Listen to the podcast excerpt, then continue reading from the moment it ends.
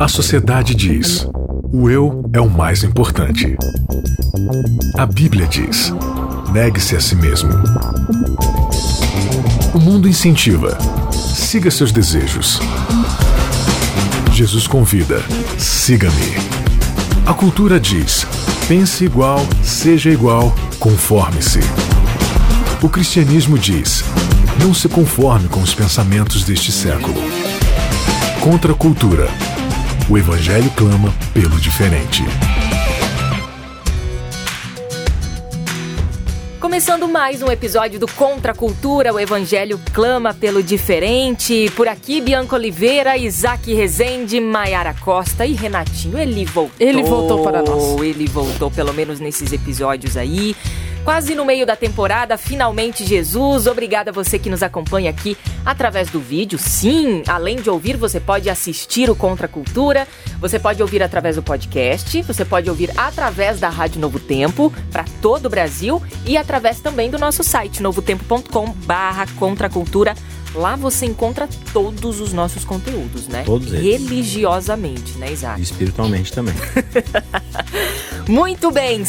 Quinto, quinto, ia falar sexto, quinto, Quinto episódio aqui do Contra a Cultura, da temporada Finalmente Jesus. E hoje o título é A Maior Barraca do Mundo. Como assim? Podia gente? colocar a maior barraca do mundo, o maior barraco do mundo, enfim. Ou do universo? do universo, a maior barraca do mundo. Que barraca é essa, hein? Aliás, final. Alguns finais de semana, finais de semana atrás, eu acampei com as minhas sobrinhas no quintal de casa. Mas era uma barraquinha bem pequenininha. Tá longe de ser a maior barraca do Mas mundo. Jesus estava com vocês. Ah, isso é. isso é. E aí, o que, que a gente vai estudar hoje no quinto episódio dessa nossa série, hein? Hoje a gente vai falar sobre o santuário celestial e a sua correlata parte sombria, não sombria, sombreada, Sombreada. projetada em forma é de melhor sombra. Assim. É. É, sombrio não dá certo. Sombrio não ficou bom. Projetada em forma de sombra aqui na terra e o que isso nos diz sobre o ministério de Cristo, sua morte, seus ensinos, sua ressurreição e o que ele está fazendo por nós hoje nesse santuário. Muito bem. E o que isso tem a ver com com o tempo do fim? Exatamente, com Apocalipse, que é o que a gente está estudando durante toda essa série, né, Mayara? Exatamente. E nós vamos perceber que o Apocalipse ele vai ser uma, não sei se a palavra rememoração cabe aqui, mas nós vamos encontrar no, no Apocalipse ali é, cenas do santuário. Agora, peraí, a questão do santuário, a gente vê ali ah, o, o santuário terrestre, né? E tem essa questão do santuário terrestre, santuário celestial. E aí, começou aonde esse santuário pra, pra gente dar esse start aí pra, pra, pra começar? Antes do start, Ah. recomendação do dia. Opa. Já que a recomendação do, do episódio 2, que era o centésimo, não apareceu as imagenzinhas do livro, mas eu vou colocar lá na descrição depois. Ó, Questões, como é que é o nome? Questões sobre doutrina. O clássico mais polêmico dentro do Esse livro adventismo. aqui, Bianca, ele, ele surge de um diálogo que a Igreja Adventista tem, alguns dos líderes e teólogos, com pessoas de fora. É, pessoas de outras igrejas, outras denominações, que não entendiam muito bem as nossas doutrinas. E isso até hoje acontece, né?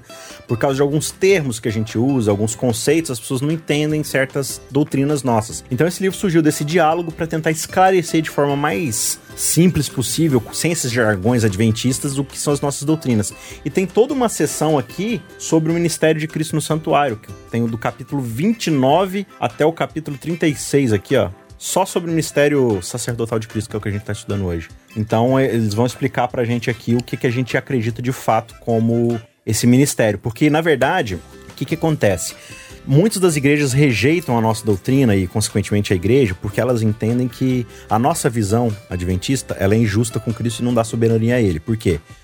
A gente acredita que o que Cristo fez na cruz não acabou na cruz. Mas existe uma razão para isso que a gente pode explicar aqui nesse episódio. Mas eles entendem, os evangélicos, que o que Cristo fez na cruz é definitivo, total e acabou. Não precisa fazer mais nada. De certa forma, isso é verdade. É, e a gente também acredita nisso. Só que a gente acredita que tem certos desdobramentos que o evangelicalismo não explica. E a doutrina do santuário é necessária por causa disso. Tudo isso está explicado aqui nesse livro. E a gente vai dar uma pincelada nisso aqui no meio do episódio. Mas fica aí a dica de leitura se você quiser se aprofundar aí no questões sobre doutrina. Então tá bom, vamos dar o start nas explicações de hoje, Vamos no lá. nosso estudo de hoje, a maior barraca do mundo. A gente já sabe que é barraca, e aqui não é porque a gente tá diminuindo o santuário, mas é só um jogo de palavras. Não, porque deixar- era uma barraca mesmo. Exatamente. Aliás, a barraca que eu acampei, gente, era o Renatinho que me emprestou. Olha aí, ó. Olha aí, Renatinho. Ah, então era pequena mesmo, né? era aquela barraquinha do Gugu, lembra? Que você estendia assim, ela abria, né? Olha, Renatinho, não liga pra esse povo, tá? Não liga pra eles, não. Vamos lá, então. Bom, você falou uma coisa, eu acho que já dá pra gente startar com isso aí. Hum. Claro. De Que a, a obra de Cristo, ela não terminou na cruz. Como é Uhum. isso, Isaac? Na verdade, assim, quando a gente fala do sacrifício de Cristo na cruz, esse sacrifício, o ato de Cristo oferecer sua vida, seu sangue na cruz e morrer de uma vez por todas, esse ato é total e definitivo. Não precisa de mais nada, não tem o que acrescentar. Eu não acrescento a isso a minha obediência, o meu código moral de conduta, é, uma performance. Cristo é total e suficiente como sacrifício, como sangue. Só que o que Cristo fez na cruz não é aplicado imediatamente a nós. Então pensa assim, tinha uma dívida. E aí Jesus vai lá e paga essa dívida de sangue. Ele morre por nós. Então, para todas as pessoas do universo está disponível o sangue de Cristo para perdoar nossos pecados. Só que ele não perdoou os nossos pecados, porque agora é um direito de escolha de cada um tomar posse desse sacrifício ou não. Então, o que, a gente entende como adventistas? Que o que Cristo está fazendo hoje no santuário é tornando disponível, não, não disponível, está disponível, mas ele está lá e aí o Espírito Santo está fazendo esse trabalho de né, nos levar até ele, para que ele possa aplicar os benefícios desse sacrifício que é total e suficiente para sempre, para que nós possamos tomar posse desse e aplicar esse sangue, esse sacrifício em nós. Isso gera santificação, gera mudança, gera o perdão dos nossos pecados. Então, o sangue está disponível, o sacrifício dele está disponível e o Espírito Santo está nos conduzindo a ele para que faça isso. Quando a gente vai até Cristo e fala Jesus, eu peço perdão pelos meus pecados. Ele está nos reconciliando com Deus. E aí ele vai pegar os nossos pecados, vai aspergir o nosso sangue nesses pecados e vai nos apresentar para Deus perfeitos, cobertos pelo sangue dele. Então é essa ideia de que ele no, no santuário celestial, ele está nos cobrindo com seu sangue. Mas para isso a gente precisa pedir. É claro que isso também não provém de nós e da nossa própria vontade, porque por natureza a gente é ímpio, a gente é incrédulo, a gente tem inimizade com Deus, mas o Espírito Santo coloca em nós esse desejo mediante o próprio testemunho que Cristo deu de sacrifício e tal. Então o que que Jesus, em outras palavras, está fazendo lá no, no, no sacerdócio celestial? Ministrando entre nós e Deus para nos reconciliar uns com os outros Ele é o através do seu mediador, sangue. Né? Ele é um intercessor, né? Isso. Agora ele está fazendo alguma outra coisa que precisa ser feita para acrescentar ao seu sacrifício? Não. Não. O sacrifício foi terminante. Suficiente. Por que, que a gente entende dessa forma? E aí tem toda a ideia do santuário que a gente precisa estudar, desde lá do santuário inicial, lá no inicial na Terra, né? Que a gente vai passar por isso para entender por que, que existe esse processo e a gente vai descobrindo um pouco mais disso no meio do caminho. E aí, Mayara? E aí que assim, o pessoal acha meio absurdo nessa Uhum. ideia de um santuário celestial. Porque dá a entender que a gente tá menosprezando o sacrifício de Cristo como incompleto. O que ele fez não foi suficiente, ele precisa fazer mais coisas. Não é essa a ideia. Não. E a própria Bíblia vai mostrar que o santuário celestial ele sempre existiu. Aqui em Hebreus, por exemplo, no capítulo 8, Ou seja, não se iniciou esse santuário aqui na Terra e eu- aí Deus Ele- falou assim: Nossa, legal inicia- essa coisa aí que eles fizeram aí é, na ele Terra. se inicia Vamos aqui aplicar na aqui terra, no céu também. Ele se inicia aqui na Terra com o propósito redentivo, né? Uhum. Para explicar o plano da redenção. Mas conforme o autor do livro de Hebreus aqui descreve, esse santuário sempre existiu. Agora a função dele pode ter mudado por conta da entrada do pecado. Aí o texto bíblico diz assim, ó, é, Hebreus 8, verso 1 diz, ora, o essencial das coisas que temos dito é que possuímos tal sumo sacerdote que se assentou à destra do trono da majestade nos céus, como ministro do santuário e do verdadeiro tabernáculo que o Senhor erigiu e não um homem. Então você percebe que o considerado, não que um seja falso e o outro verdadeiro, não é isso, mas o o verdadeiro e a cópia, o verdadeiro é o que está O original. o original é o que está no céu. E aqui o verso Hebreus 9, o verso 24 diz assim, ó: porque Cristo não entrou em santuário feito por mãos, figura do verdadeiro, porém no mesmo céu, para comparecer agora por nós diante de Deus. Então, essa ideia de santuário celestial é uma coisa que eu e o Isaac estávamos, estávamos con- conversando num outro momento. Não necessariamente, né, Isaac, que tenha lá no céu, né, uma barraca estendida e que Deus esteja dentro daquela barraca. Não é isso. A ideia aqui do santuário é a ideia da presença de Deus, a ideia do trono de Deus, a ideia do lugar onde Deus rege o universo. Ou eu Do estou errada nessa né? compreensão? É, essa é uma discussão bem polêmica e que a Bíblia não dá tantas informações pra gente. Existem é, vários pelo menos quatro pontos, a gente não vai entrar neles, mas existem pelo menos quatro visões diferentes quanto a isso, de que é, como é que funciona essa questão do santuário no céu? O que a gente sabe Sim. é que não é ipsis literi, não é literal no sentido de tipo assim, não, é, é- é realmente uma barraca, tem um pano ali com as vigas de ouro e tudo mais, blá blá blá. Ou então, não, é igual o templo, então tem argamassa, tem tijolo. Não é essa a ideia, mas a ideia de que a estrutura de como funciona o santuário, da presença de Deus, daquilo que. É, é- é essa ideia de representar o que significa a presença de Deus no universo e, e de que, na verdade, o pecado ele vai manchar essa presença, ele vai macular essa presença, essa santidade, e a gente vai ser meio que afastado do santuário. Então agora o santuário precisa ter um processo de purificação, e para isso é necessário o sangue. Só que o sangue também causa um problema. A morte causa um problema. É, é- é muito rico isso daí, não dá pra você É, explicar cada detalhe. Não tem Mas- como ser exaustivo num- numa. é, ao mesmo Em tempo que 27 o, que o sangue do cordeiro, né? Faz essa Suja, sombra né? de, de purificação do pecado, porque ela não purifica de vez, ao mesmo tempo ela suja o santuário. Então o sangue era aspergido sobre a cortina. Imagina o ano todo, todo dia sacrifício. Chega no final do ano, como é que tá esse cortinado? Tava fedorento pra caramba, tá fedendo a carniça podre, né? Até por isso que tipo, precisava de incenso lá no, né? Pra dar um dentro do santuário, melhor. pra dar uma perfumadinha ali, porque era terrível ficar lá dentro. Então você tinha a purificação do santuário, onde, né, ia ter todo um processo ritualístico de purificar aquilo ali. Por quê? Porque por mais que a morte, o sangue ali é o que é, pague pelo pecado, ao mesmo tempo ele estraga o universo, a morte estraga o universo. Então, na verdade, Jesus ele vai é, desfazer os efeitos da morte e mostrar que, na verdade, só pela morte dele é que tudo poderia ser reconciliado com Deus. É um negócio bem, bem profundo de, de pensar, mas é também, né? lindo. Quanto Ah, mais você vai fantástico. estudando, E quando você olha pro santuário terrestre, o santuário terrestre é um modelo Do santuário do celeste. santuário celestial. E é dentro do santuário terrestre que Deus vai explicar o plano da redenção, principalmente pro povo ali no Antigo Testamento. Inclusive, o nosso guia de estudo traz aqui o próprio João Batista, né, chamando Jesus como Cordeiro de Deus, né, e fazendo uma referência ao santuário, né, ao que Cristo faria posteriormente, ou seja, o santuário terrestre estava apontando para alguma coisa, né? Exatamente. O santuário, o santuário terrestre apontava para o ministério de Cristo. As festas que você encontra em Levítico 23 também apontam para o ministério de Cristo, né, do Messias. Então ali dentro do santuário você teria uma explicação da forma como Deus ele iria lidar com o problema do pecado.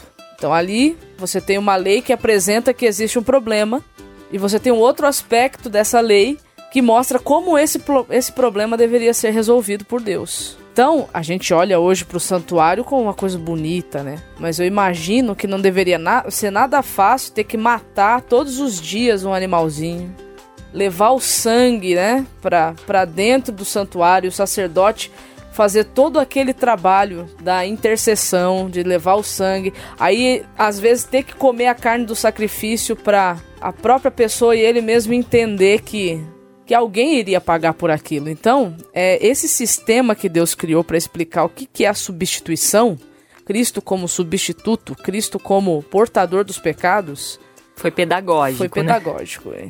Porque você falou que não foi fácil e não, Não, foi fácil para ele depois, né? na- não, foi, não foi fácil. A gente não enxerga isso como algo fácil, bonito, porque a gente não viveu, não precisou. Mesma coisa a cruz, né? A gente hoje tem orgulho de falar da cruz, mas naquela época, quando se fala de levar cruz e cruz, a cruz era, era algo terrível, era um xingamento, era uma ofensa. Então o santuário celestial ele existe aí, né, com, com toda essa finalidade, e Cristo hoje ele está lá dando continuidade, né, ao trabalho, porque dentro do santuário terrestre não terminava o trabalho no Sim. pátio que era onde era o cordeiro era sacrificado. Havia uma continuidade no trabalho. Então, a cruz é, não é o fim no sentido de como explica o evangelicalismo, né, que agora acabou, Sim. não preciso mais de nada. Mas ela é o começo sim. de toda essa obra, de todo esse trabalho. Olhando para esse modelo antigo do santuário, então como é que funcionava? O, o pecador ele levava o seu cordeiro. Existiam vários tipos de sacrifício e vários Sim, momentos. vários. Mas de forma mais simples aqui para deixar o mais pedagógico possível para a pessoa entender, quem tá ouvindo a gente. O pecador ele pega o seu cordeirinho sem mancha, sem defeito, leva até o sacerdote, certo? Chega lá no sacerdote, ele coloca a sua mão sobre o cordeirinho e confessa seus pecados.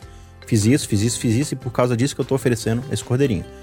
A própria pessoa vai imolar o cordeiro, vai matar o cordeiro, o cordeiro vai sangrar, o sacerdote vai recolher aquele sangue e vai Levar- oferecer o cordeiro no, no altar Sim. e vai aspergir esse sangue nas pontas do altar. Depois disso, ele vai pegar o sangue e vai levar para onde? Lá pra dentro da Vai tenda. fazer o que com isso? Nas pontas do, do altar de incenso, ele vai, colo vai colocar mais sangue ali.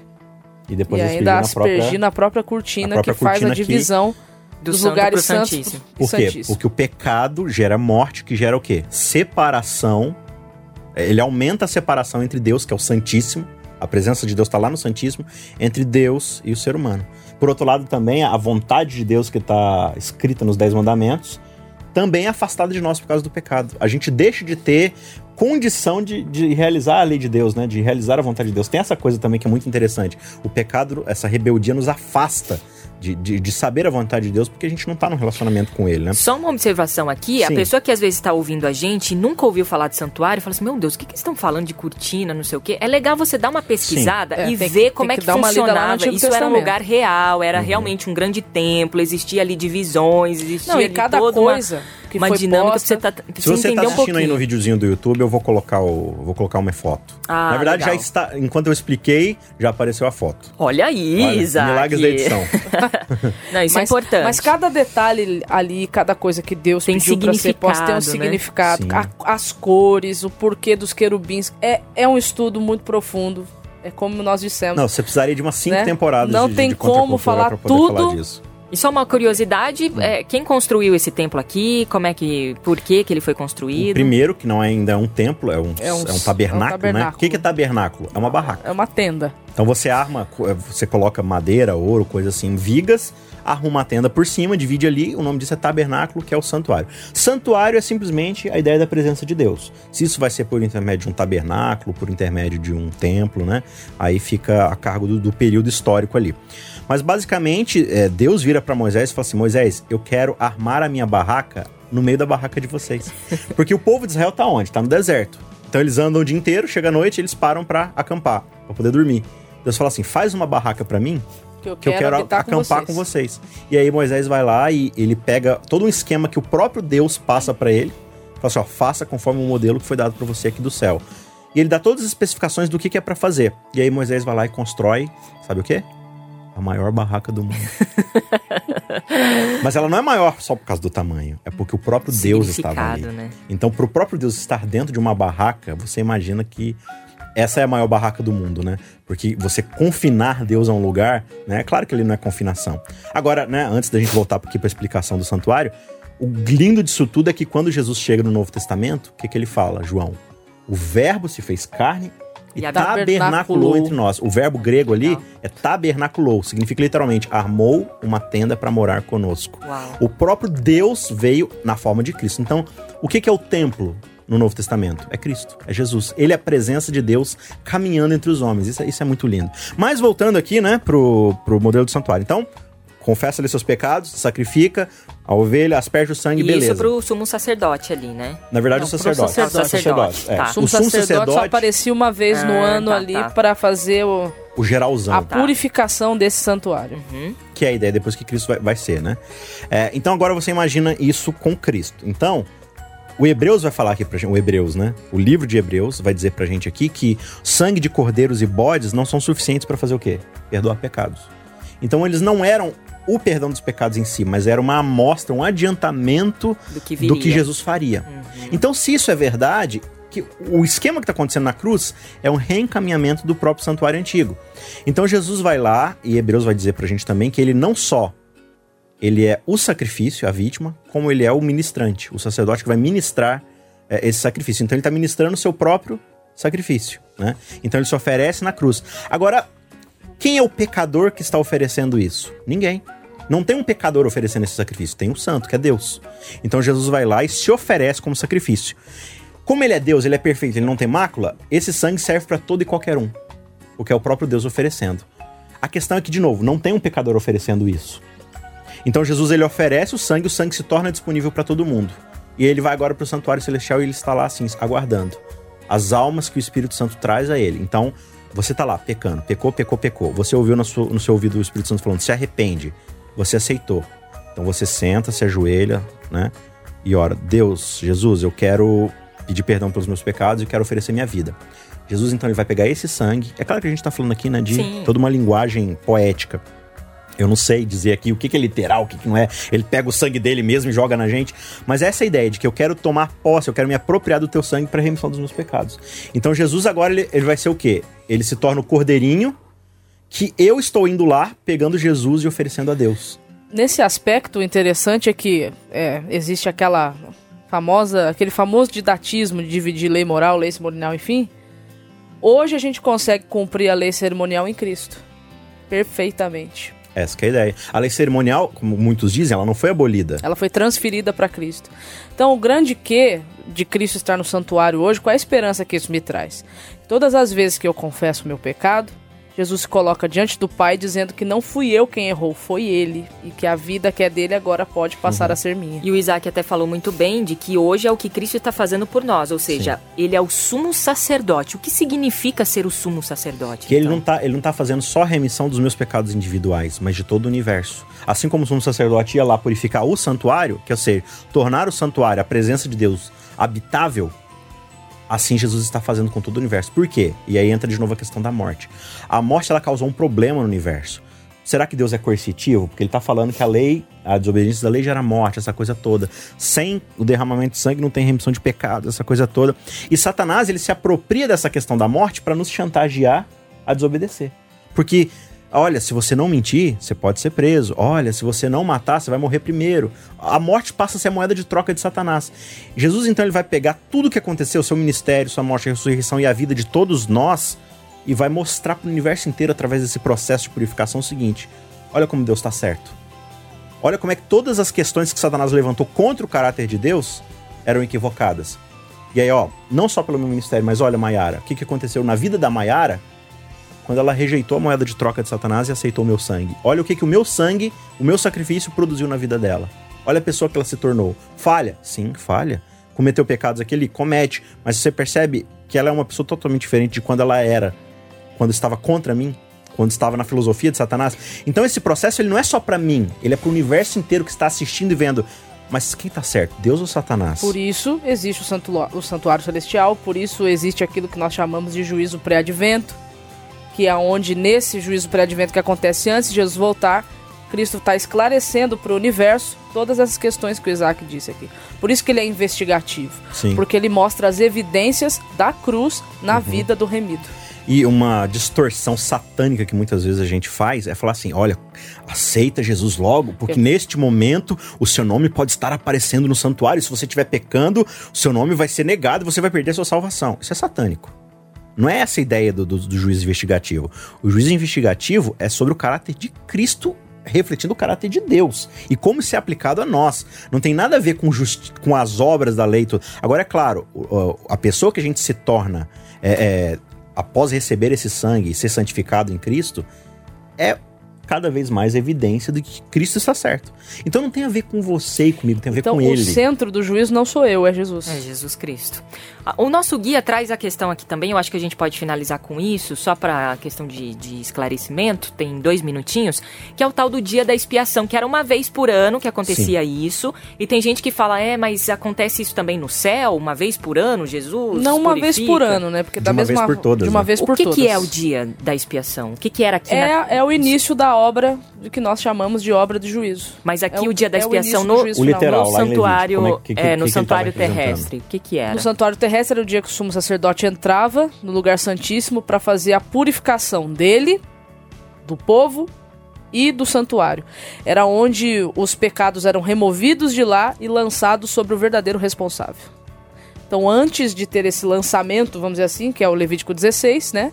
O bode do Senhor e o, e o Azazel, enfim, era feito ali toda uma uma purificação. Por isso que os, eram dois tipos de sangue oferecidos, né? Pelo é... sacerdote era um tipo, Isso. para o povo era outro tipo. Mas depois disso, o santuário era purificado por quê? Porque simbolicamente os pecados uhum. eram retirados de lá e colocados sobre o verdadeiro responsável. Coloca um, um, os pecados sobre o bode do Senhor, que é o que vai morrer, certo? Uhum. Como fazer propiciação. Uhum. Exatamente. E coloca os pecados sobre o Azazel, que é o, que é o, o bode de Satanás. Aí entra aqui uma outra confusão, que aí a galera acha que a gente acha que Satanás é um corredentor. Não. Ali é só a ideia de que Satanás está sendo declarado culpado por causa dos pecados. Então ele vai ser banido para dizer que o pecado está sendo afastado da sociedade. Ele está pagando o preço pelo pecado que ele cometeu e que ele fez todo mundo cometer. Não é a ideia de que ele está fazendo redenção. Até porque ele vai ser definido de uma vez por todas. E... Isso vai refletir no futuro, no juízo investigativo, no final, quando finalmente. O que, que é juízo investigativo? É Cristo colocando os pingos nos is. Eu tô certo por causa disso, Satanás tá errado por causa disso. E vice-versa. Então no final ele pega e fala: ó, eu sou. Eu paguei pelos pecados. E agora vai, Satanás também vai pagar. Só que Satanás vai pagar por ele mesmo. Só que como Satanás está errado, ele não tem como redimir. Então Satanás vai ser expulso de uma vez por todas e no fim das contas ele vai ser destruído. Ou seja, é Jesus colocando o mal na conta de quem realmente é o culpado pelo mal. Isso é o juízo definitivo. Então o pecado ele vai ser extirpado do arraial. Qual arraial? O universo. Então reinarão para sempre paz, amor e tal. E aí Apocalipse termina dizendo o seguinte, lá, lá no, né, no, no capítulo 21, verso 23. Quando João tá vendo a cidade celestial, ele não vê templo lá. Por quê? Porque a própria presença de Deus e de Cristo Já é o templo. É o templo. Entendeu? Uau. Então a gente vai estar tá na presença dele. Então todo o universo vai ser o templo. Todo o universo vai ser o lugar santíssimo. Porque em todo o universo Deus vai estar sem restrições. A sua glória vai brilhar para sempre. Agora, esse, esse santuário terrestre precisava de purificação. Hoje precisa de purificação o santuário celeste? Não, né? Simbolicamente, sim. sim. Porque os nossos pecados hoje estão transferidos para Cristo e Cristo transfere simbolicamente para o santuário. O pecado ainda está manchando o universo. Por isso que Hebreus 9, verso, né? O Hebreus capítulo 9 vai falar da necessidade dessa purificação. É, gente, é uma aula. Renatinho, não, isso aqui é só sinopse, tá? Renatinho é não estava prestando atenção, ó. Depois vocês, depois vocês explicam para ele de novo.